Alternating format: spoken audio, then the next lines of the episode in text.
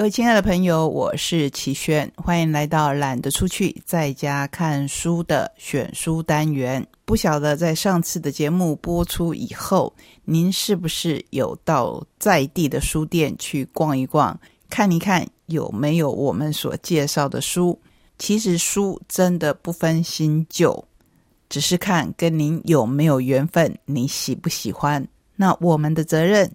或是说，我们的喜悦就是把我们喜欢的书看了以后很感动的书介绍给您。今天要介绍的第一本选书是由游集文化所出版的《茶室女人心：万华红灯区的故事》，作者李文轩，一九七七年生于高雄淡江大学教育资料科学学士。暨南国际大学成人与继续教育研究所硕士，写作范围涵盖散文、人物采访、歌词、演唱会文案、影片推荐，曾获得台北国际书展大奖非小说类首奖。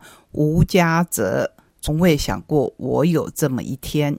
如果你想要长期追踪这位作者的作品，可以上他的部落格《蓝屋顶白墙上的阳光》这一本书，还有另一个特殊的地方，就是有策划的单位珍珠家园。珍珠家园妇女中心是荷兰籍宣教士林迪珍，二零零五年圣诞节开始采访台北万华的茶室，于二零零八年成立。珍珠家园妇女中心立志关怀风化场所工作者及弱势妇女，提供一个安全的环境，以爱建立关怀团体，举办各类活动，促进身心灵全人发展。透过连结社会教会资源，希望在台湾各地设立服务据点，串起一条珍珠项链。在介绍这本书之前，我想。问问各位，你周围有六十岁以上的女性长辈吗？或者您的母亲、阿姨、姑姑，或是奶奶、外婆，已经六十岁以上了吗？我自己看这一本书，看到最后的一个个案，年纪跟我一样的时候，实在是很震撼。因为虽然说每个人的人生都是独一无二的，人人的故事也各自不同，但是在不同的职业、不同的环境当中，你会看到不同的人生样貌。离开了我们自己熟悉的圈子，那些样貌显然都是陌生的，甚至是会带给我们不小的震撼。里头记载了十二位万华基层女人的故事，她们外表虽然粗糙、充满伤痕，内里却是美丽而珍贵。本书记录了曾在茶室工作或从事性交易女性的故事，她们大多于民国四五十年代出生在港口郎的家庭，她们踏入特种行业的原因各异，有人从小被送养，遭家暴。自小就得想办法谋生，有人被父母当摇钱树，少女时代就被卖到妓女户；有人怀抱歌星梦，圆梦途中却遭性侵；有人原本生活平凡安稳，却遇上好赌的另一半。婚后，他们为家庭付出，却有一个不能说的秘密。有些孩子接纳他们的工作。有些孩子得知之后再也不联络。来到万华是他们人生的最后一站，在漫长的岁月里，没有人看得起他们。年老时，却有一群热血女人想要让他们重新找回自己的价值。这一群热血女人，说的就是一群从外国来到万华的女人，要从黑道要头。地下钱庄手里找回遗弃在茶室角落里的珍珠。这十二个故事，每一则故事都非常的感人。没有人愿意生活成这个样子，但人生本来就是有太多的无奈以及无法选择，不是吗？让我们来看看赵心怡这位珍珠家园工作人员写的出版缘起。赵心怡来自新加坡，二零零七年认识了我们刚才说的荷兰籍宣教士林迪珍。二零零九年，赵心怡自己也开始在珍珠家园妇女中心工作。他们常常到茶室街头走动，跟万华的大姐们建立关系，邀请他们来参加聚会。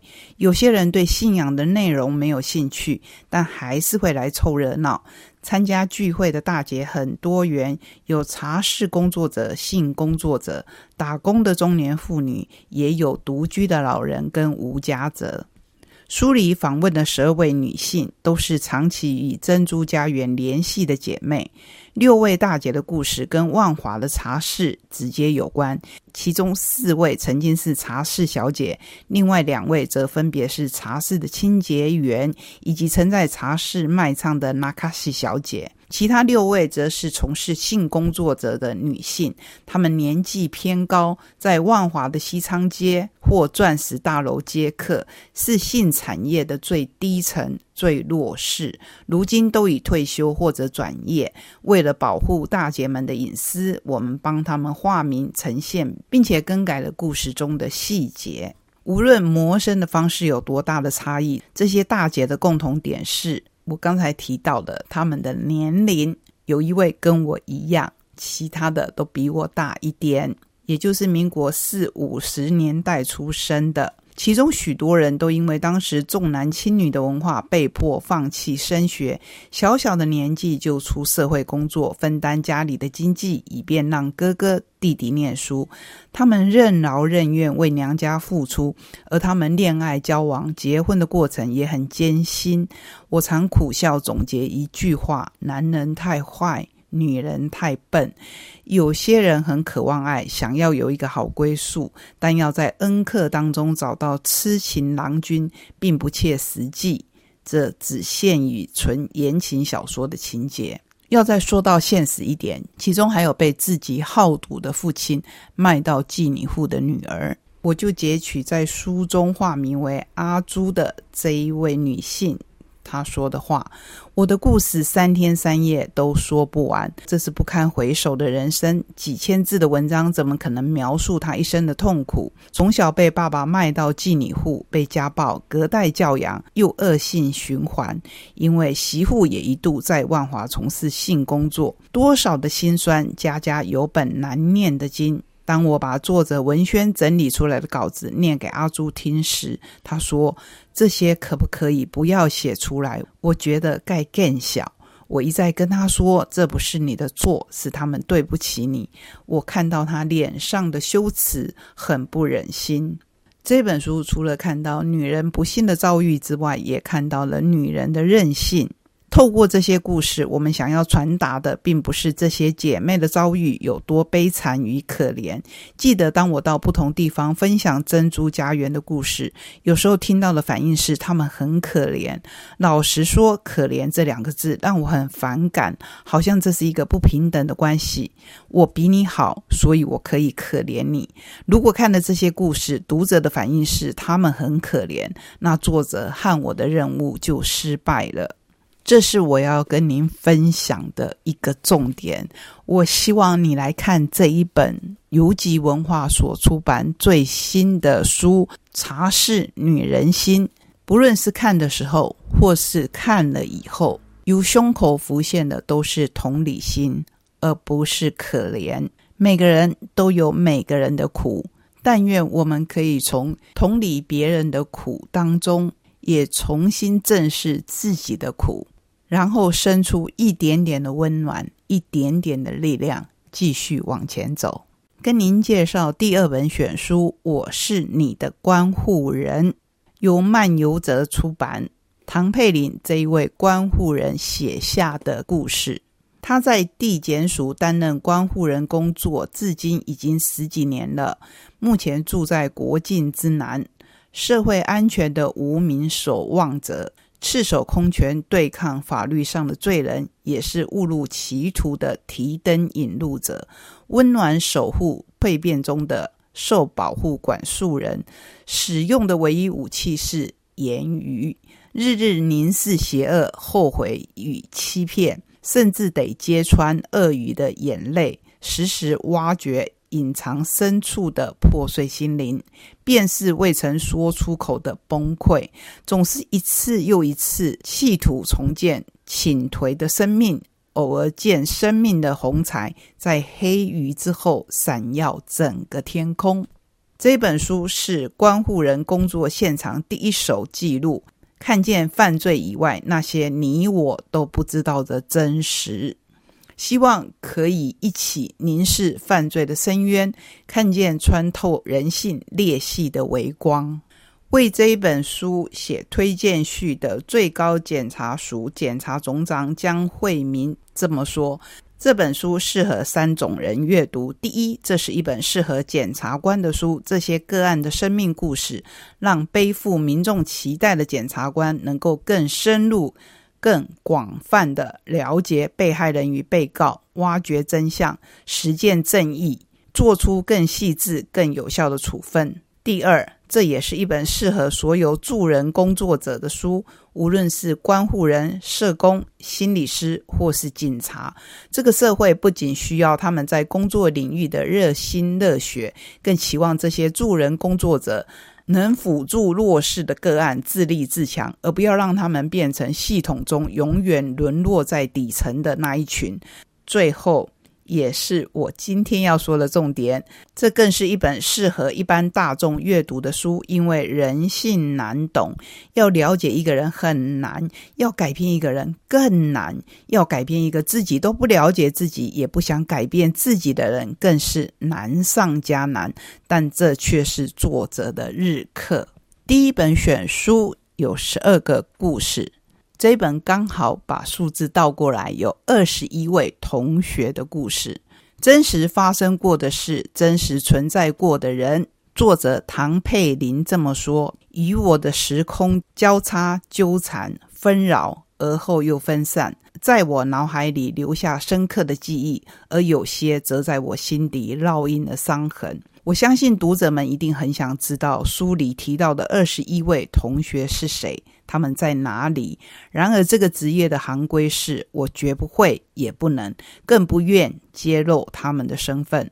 我肩负起管束他们的责任，同样的，也有保护他们的义务。但是我必须坦诚的说，这不只是二十一位受保护管束人的故事，而是许多受保护管束人曾经发生过的事。所以情节是真的，人名是假的。他们在书里的名字全是化名，与他们真实姓名毫无相关。从民国八十八年正式踏入职场，成为新鲜人，我的工作没有一天不跟人接触。那时最主要的工作是从一个菜鸟学会观察人、判断人，在最短的时间里处理人的问题。当时他是一个记者，后来他转换跑道，一开始非常不能适应新生活，不止自己无法适应，以往的朋友们老是在问：关护人是做什么的？甚至亲戚长辈还偷偷来问我爸妈：“我做这种工作有薪水吗？做这种自工能活得下去吗？”但是半年之后，我渐渐发现，其实我的工作仍然是在最短的时间内处理人的问题。这两个工作的差别在于，互动的人换了一批，从穿衬衫打领带的，换成了一般人看了会害怕的那种，身上很多刺青，出口成脏。经常穿着夹脚拖跟吊嘎，又在监狱里关过。渐渐的，我发现到关护人工作的本质，其实是忽略一个人的外表，专注去了解他内心最深处的那个天平。无论他是穿西装或是穿吊嘎，个案的心中对善恶也有属于自己的天平。即使不能见容于社会，但那也是属于他独一无二、最重要的价值天平。说到这边，我真心觉得这两本书说的实在是一样的，就是我们人，我们每一个人都有属于我们独一无二的故事。在这一本书里，有犯下海上喋血案的跑船大副，在狱中与美丽的航海播音员共结连理；有天真豁达的独营小哥，竟来自一个全家轮流坐牢的家庭；有沦落风尘的大眼妹，原来有着遭继父性侵又被吸毒母亲抛弃的心碎过往。书中百态，有时令人义愤填膺，有时潸然落泪，更多的是感慨和唏嘘。关护人为什么愿意日日月夜面对这些被罪烙印的人，在他们已然倾斜的人性天平上扮演着向上或罪恶的隐形砝码？那是因为作者说，这个工作让我亲眼看见太多的黑暗，体认到人类在死神与法律面前是如此的卑微，同时又何其有幸，我也看见了超越死生、穿透牢狱的人性光辉。其实介绍这一本书，除了看到一般我们可能不会接触的罪案详细内容之外，也是希望大家认识关护人这个工作，在司法的体系里，他们可能不像检察官、法官、律师等等那么为大众所熟悉，可是他们却是司法程序当中不可或缺的一环。书名虽然叫做《我是你的关护人》，但在我看过以后，我想他们何尝不是整个社会的关护人呢？